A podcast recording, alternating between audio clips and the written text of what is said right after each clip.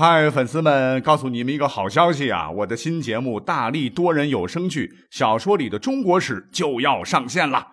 想要了解新节目或者跟我互动聊天，赶快来加入 VIP 粉丝群，入群二维码就在本期节目的声音简介中。你也可以添加我的小号，拼音大历史加六零六 D A L I S H I 六零六，然后拉您入群，我在那儿等你。管他正史野史。这里只有大历史，大力讲的历史正在播出。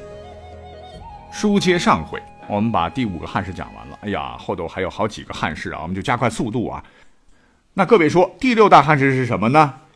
隋之后是唐嘛？那唐玄宗时期的安史之乱，绝对可以算得上一件，绝对是历史的一个大悲剧啊，为盛世大唐由盛转衰埋下了转折点。我们可以从以下几个方面来看啊，安史之乱呢属于内战，那这次内战呢使得唐朝人口大量丧失，国力锐减，因为呃发起反唐叛乱的指挥官以安禄山和史思明二人为主啊，因此事件被冠以安史之名。那由于其爆发于唐玄宗天宝年间，历史上也称天宝之乱。战乱呢，一个是使社会遭受了一次空前浩劫。二来呢，安史之乱严重是削弱了封建集权，从此唐朝逐渐进入了小朝廷大藩镇的时期。那作为老百姓，处境就更加的艰难了哈，四处打仗啊，受到的剥削更重。更重要的是，经过安史之乱，唐王朝也失去了对周边地区少数民族的控制，大唐的这个疆域呢也是极不稳定啊，肥唐由此变成了瘦唐。啊，肥硕的肥，瘦弱的瘦，等等等吧。这后边的这个历史啊，大家都熟，不再多说了。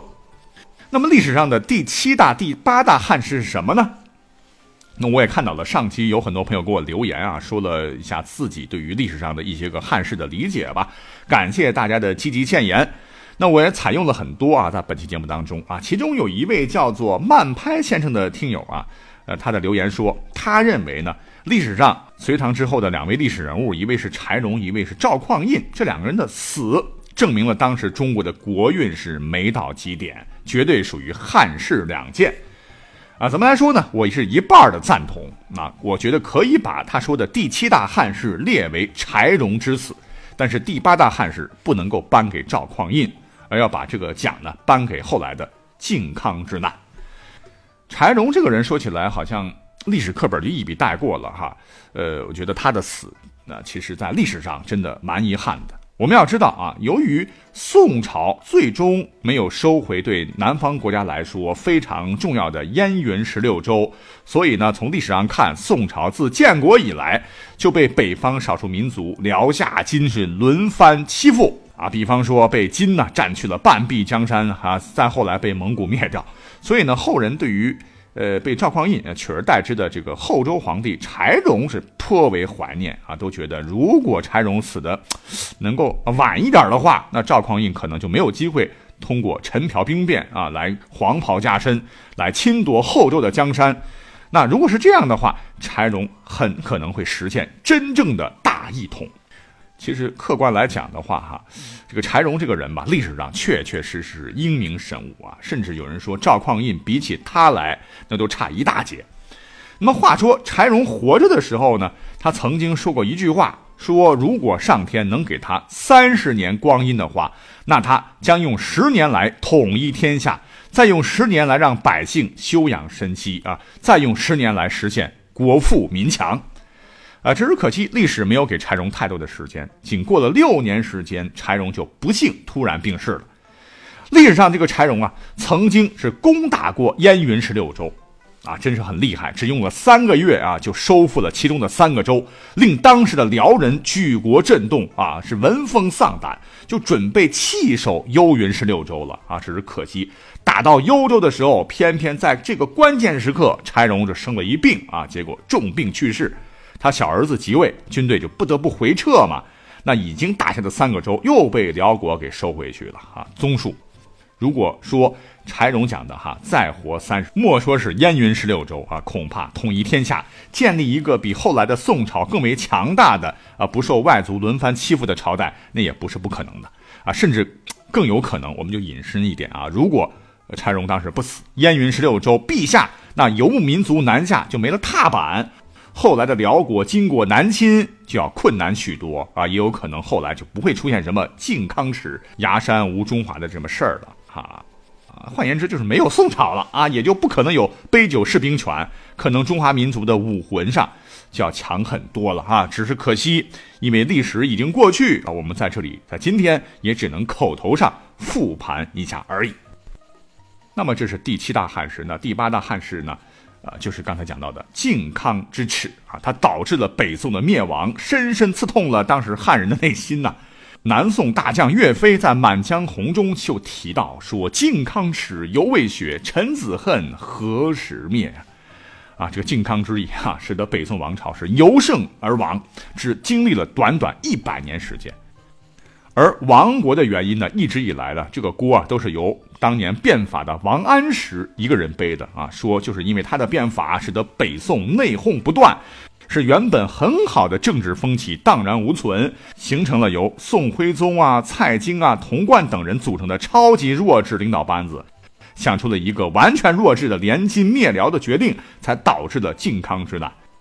直到近代，对王安石的评价才有了转变。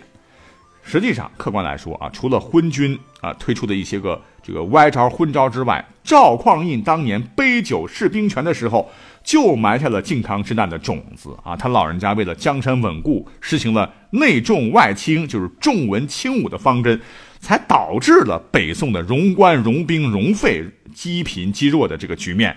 那北宋的军事实力在当时真的很难与金对抗啊，所以不能完全把帽子扣在王安石的脑袋上。那历史上的第九大汉室啊，我个人认为啊，如果按朝代向后推演的话，那便是明朝崇祯皇帝的崇祯中兴。那崇祯中兴不是说历史上就已经出现了这样一个盛世局面了，像刚才讲到的什么贞观之治什么的。那这个中兴呢，指的是明朝末期的这个崇祯帝朱由检即位以后，他极力想创建的一个。国事顺利，政局安稳，经济繁荣，百姓和乐的一个美好社会现象，是一个美好的理想愿望而已。我知道在听众当中有很多明粉了啊，他们对于这个明朝历史的这样一个解读和认知，那比我熟多了哈。话说明朝到了崇祯这一脉的时候，还是有希望活下去的，因为崇祯帝啊即位的时候啊，通过铲除阉党、勤于政事、启用人才等方式。一定程度上抑制了后金的侵略，屡次平定农民叛乱，啊，取得了一定的成效，曾一度使明朝出现了这种中兴的可能性。只是很可惜，很勤政的这个崇祯呢，性格上有点太急躁，太操之过急了。如果呢，在历史上真实的崇祯帝，他能够不要刚愎自用，善用人才，多一些睿智和宽厚。那我想，明朝在当时出现了资本主义萌芽的情况下，说不定可以守得住国土，起码不至于亡国嘛。那么后来的这个鸦片战争开始，中华民族长达一百多年的屈辱史是否能改写呢？哎呀，我们今天说的是很简单了哈，但其实明王朝当时积弊难除啊，已经是大势已去，风雨飘摇啊。我个人觉得，光靠一个崇祯皇帝啊，去还老祖宗们这么多年欠的旧债，力挽狂澜，想来也是太难为他了。那崇祯呢，虽有中兴之心，却无中兴之能啊，所以崇祯中兴未能实现啊，真的不能不说是历史上的一大汉室灾。这是第九大、第十大汉室。那 如果按照朝代顺序的话，肯定是要讲清朝之后的事情了，包括清朝啊。不知为什么，只要我一讲清朝啊。如果讲清朝好会被喷，讲清朝不好也会被喷啊。那么本期节目这样，我们就扣题啊。既然讲汉室嘛，也就留下一个小小的遗憾好了哈，我就不说了。那第十大汉室，那就由朋友们在留言区一起讨论吧哈。我想这种小小的遗憾也算得上是一种完美的结局吧啊。感谢各位收听本期节目，我们下期再会。